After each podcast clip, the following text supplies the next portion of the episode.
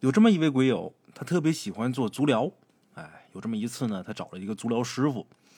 这个师傅在给他捏脚的时候啊，就跟他聊了一件往事。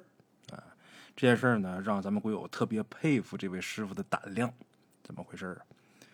大约在二十年前啊，有这么一天晚上，这足疗师傅啊，突然间梦到自己的外甥跟自己告别。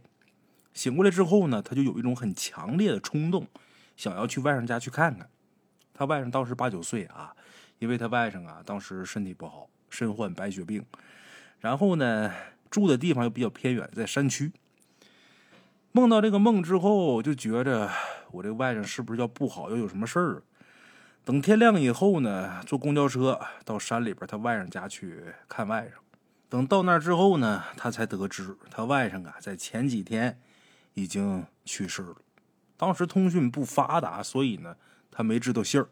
哎，如果这故事说到这儿啊，咱就是一个再普通不过的一个灵异故事了啊。咱接着往下讲，知道自己外甥去世了，而且已经下葬了，他这个舅舅心里边自然是很难过呀。哎，过去呢讲究这个姑舅亲，姑舅亲打断骨头连着筋呐，舅舅疼外甥，这也不是一般的疼啊啊。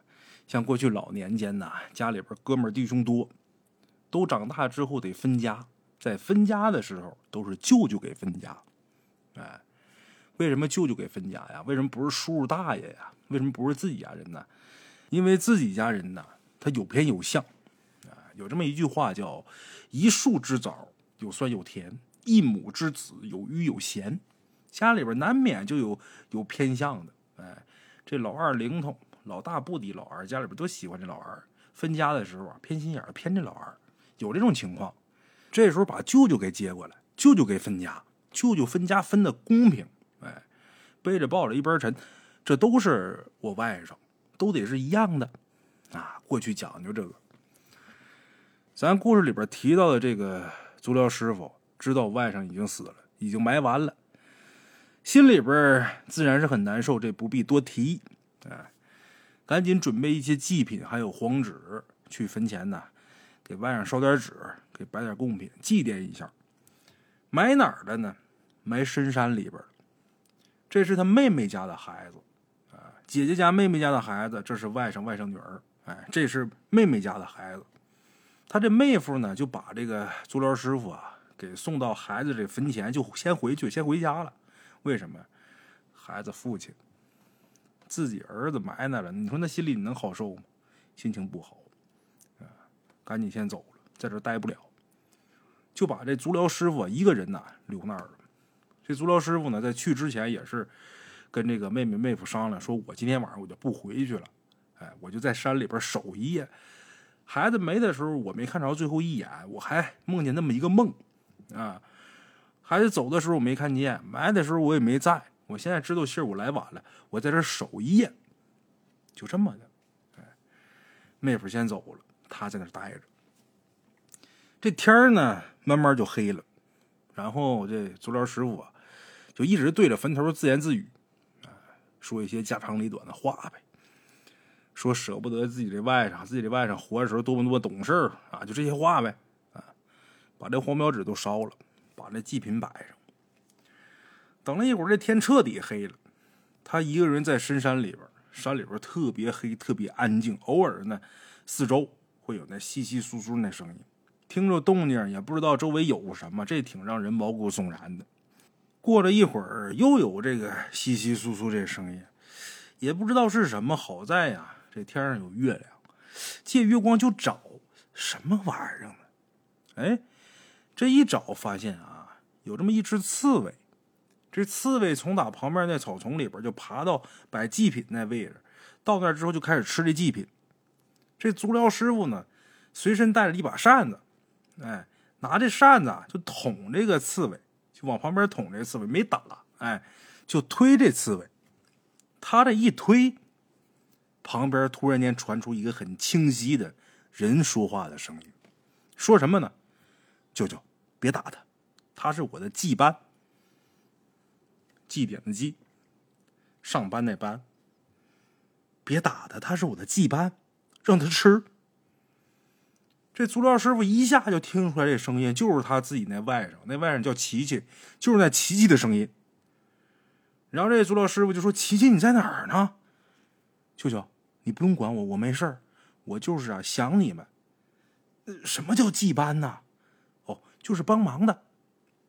就这么。”他知道他外甥死了，在他外甥坟前呢，他也没那么害怕，因为之前在这摆祭品呢、烧纸啊，聊了好多，心里边特别想。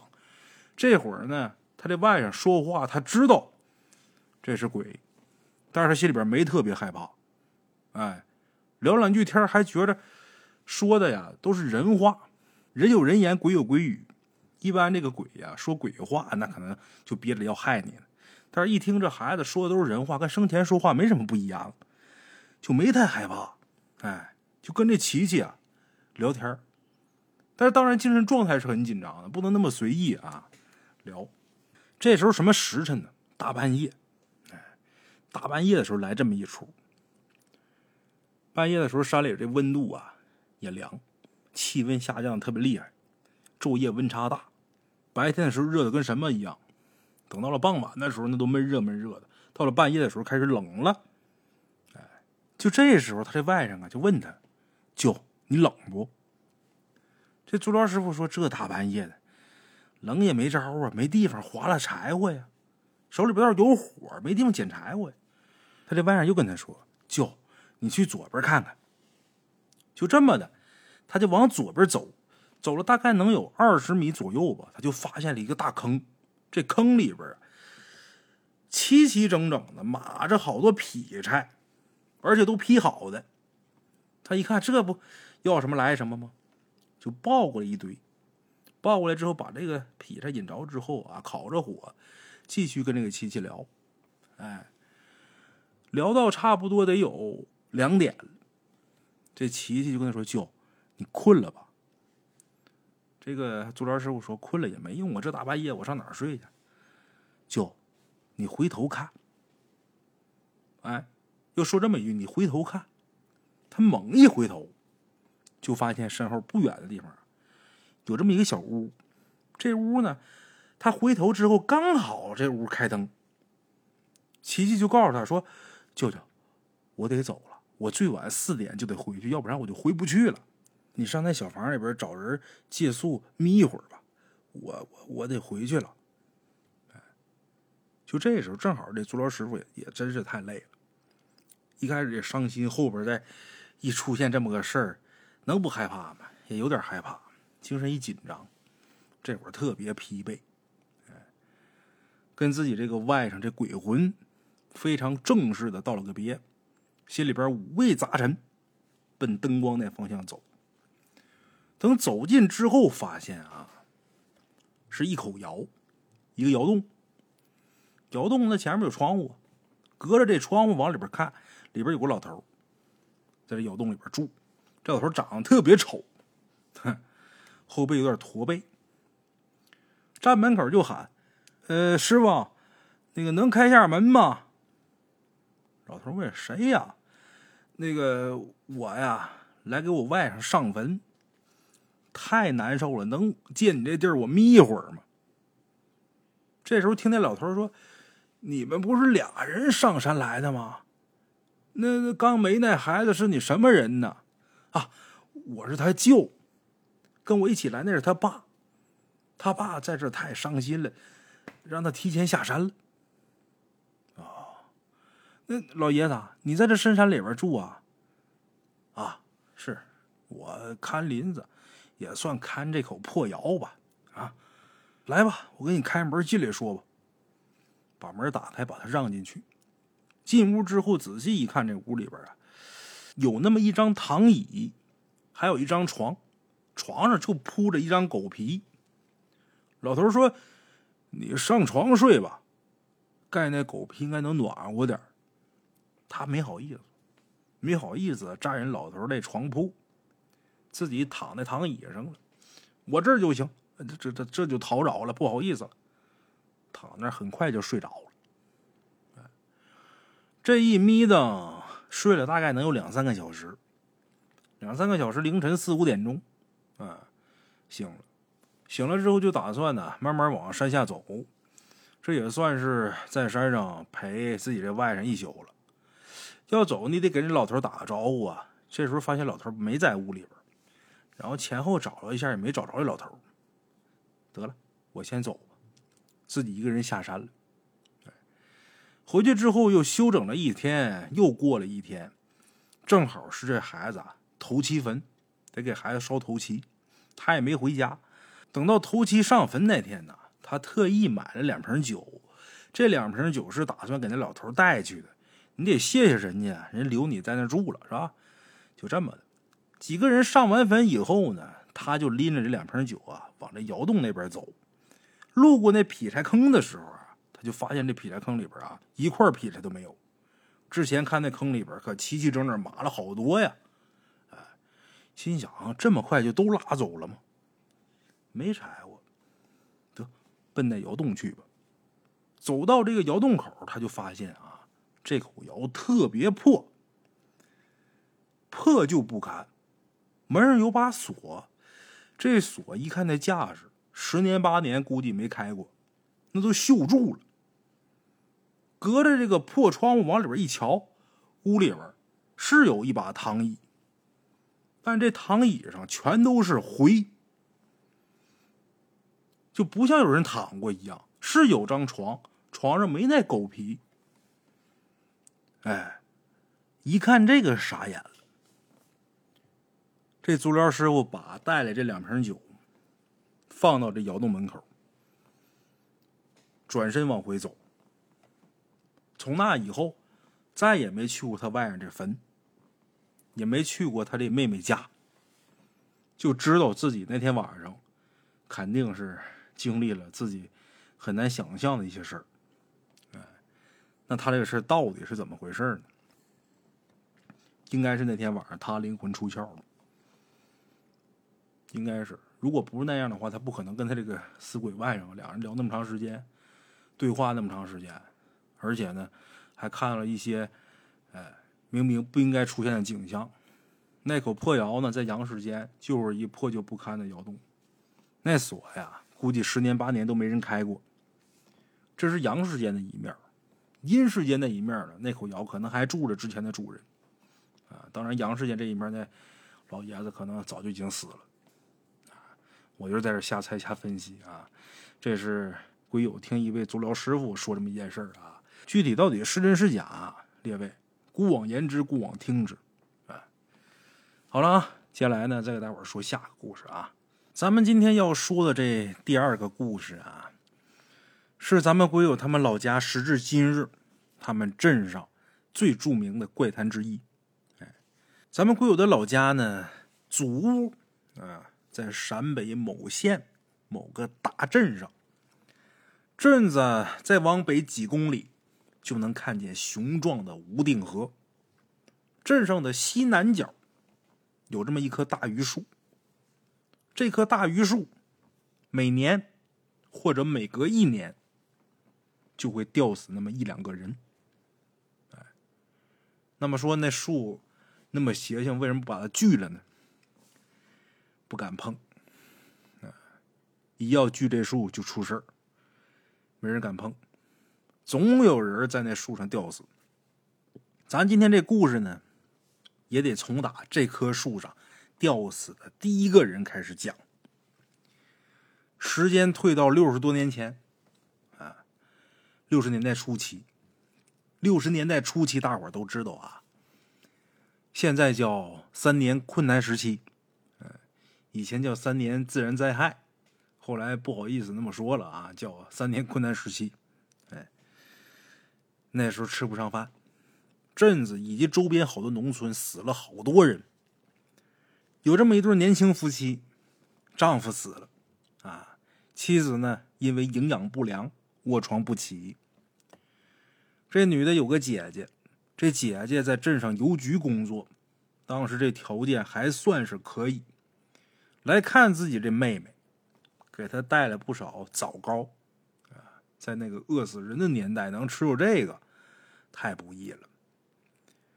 陕北人吃的那个枣糕啊，是用这个枣面蒸出来的，吃起来有点苦，而且不好消化。这女的呀，她姐姐给她拿这枣糕之后啊，之前饿呀，这一下吃多了，吃完之后这玩意儿它不好消化，腹胀，胀的这小肚子跟鼓一样，挣扎两天，这人胀死了。撒手人寰。哎，姐姐是好心，看妹妹挨饿，给拿点好吃的来，没成想把自己妹妹给吃死了。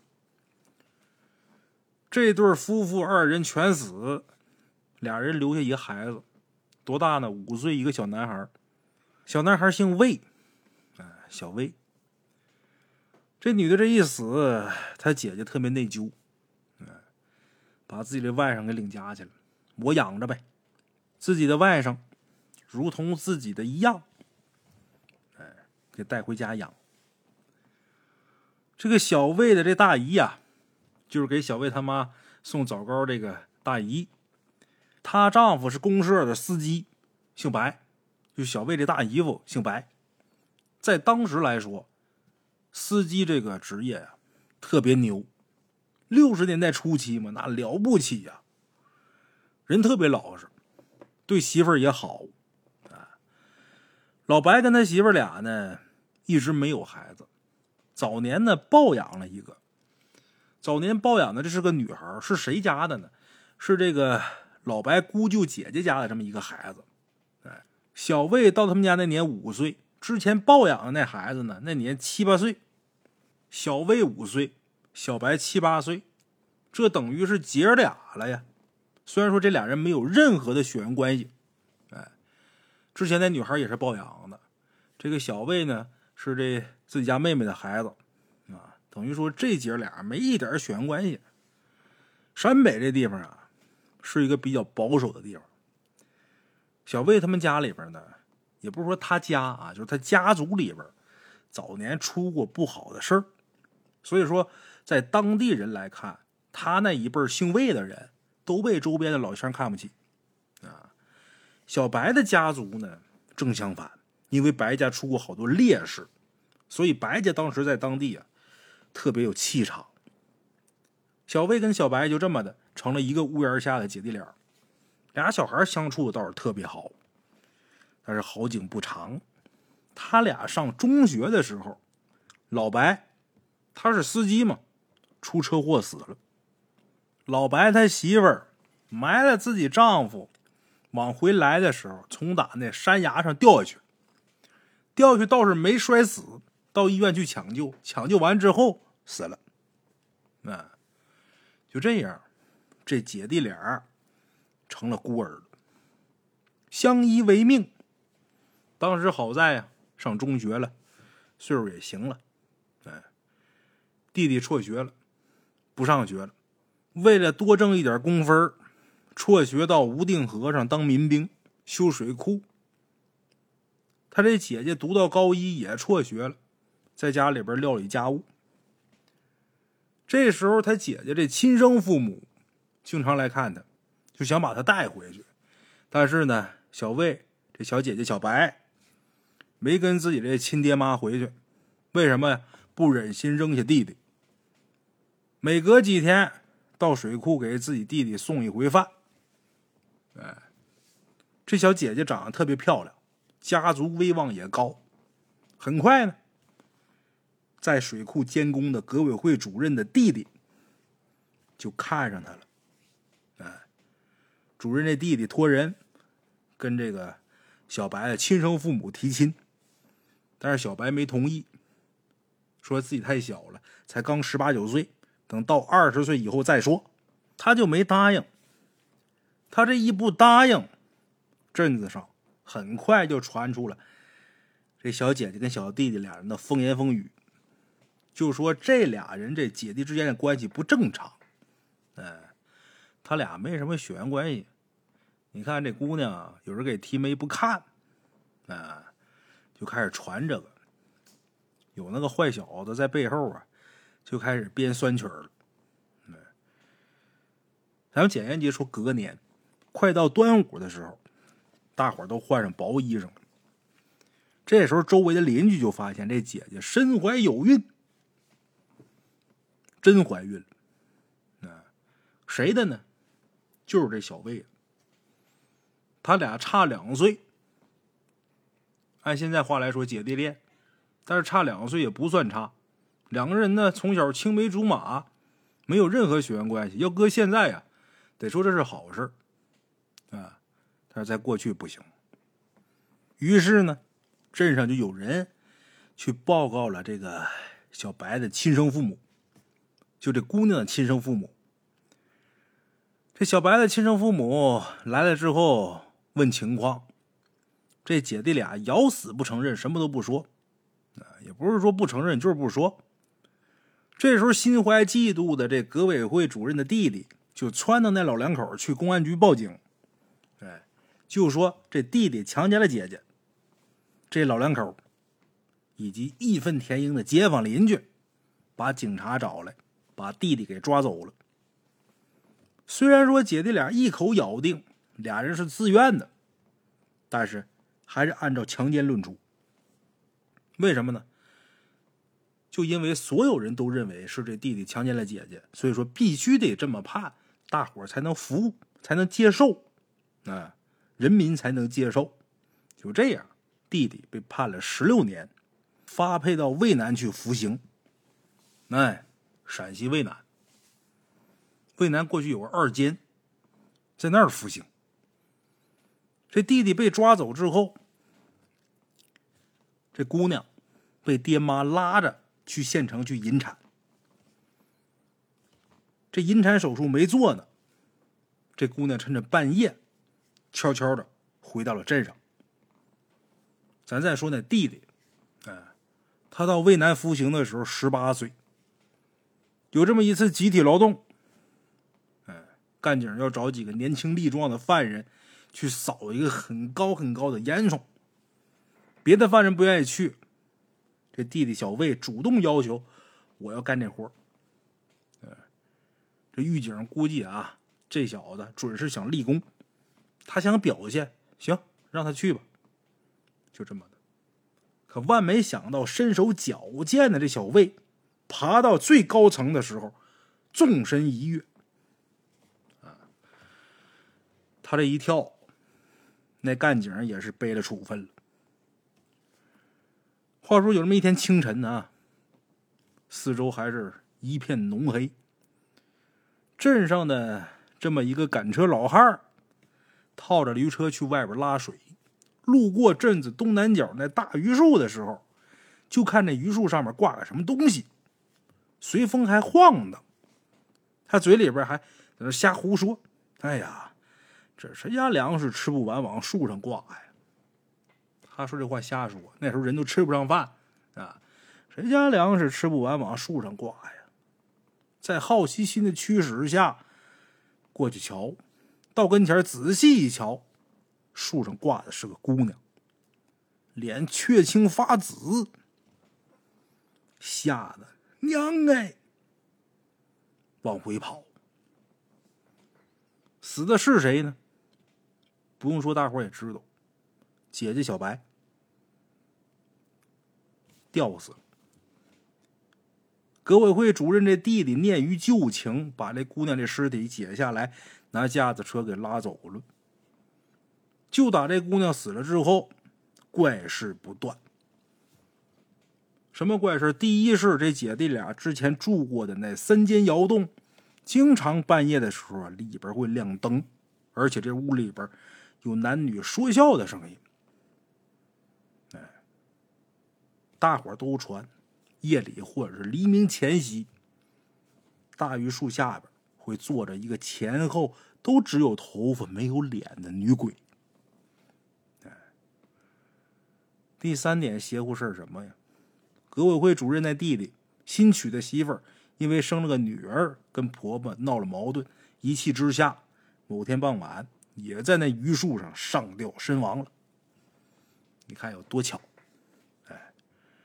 打那之后开始，每年或者每隔一年，这树上啊都会吊死人。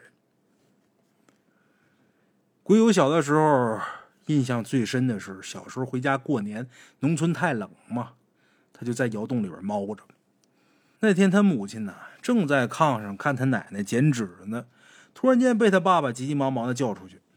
再后来呢，咱们鬼友就看啊，他父亲、母亲，包括家里其他大人，这脸色啊都不好啊。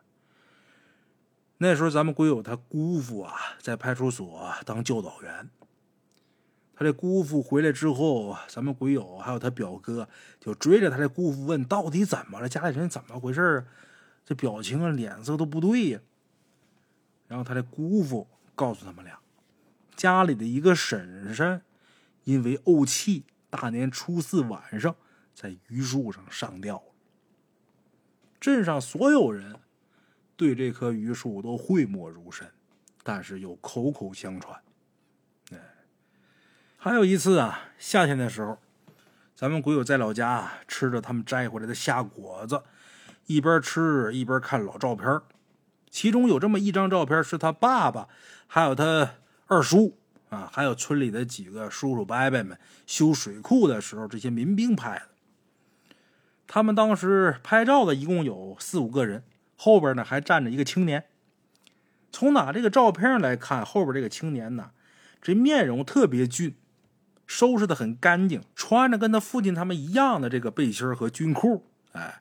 露着很结实的肌肉，咱们鬼友就被这个人这漆黑的双眼呢给吸引住了。看着这小伙子真好，干干净净，长得漂亮。他就拿着照片问他爸说：“这是谁呀？我怎么没见过呀？”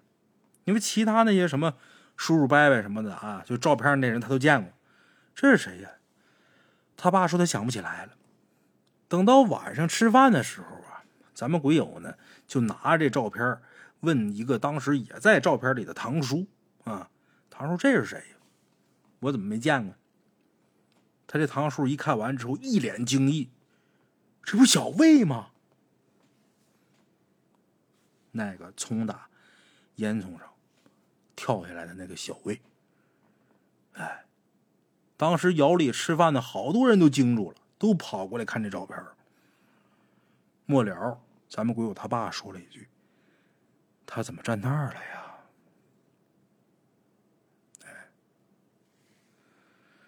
这是一个凄婉的故事哈。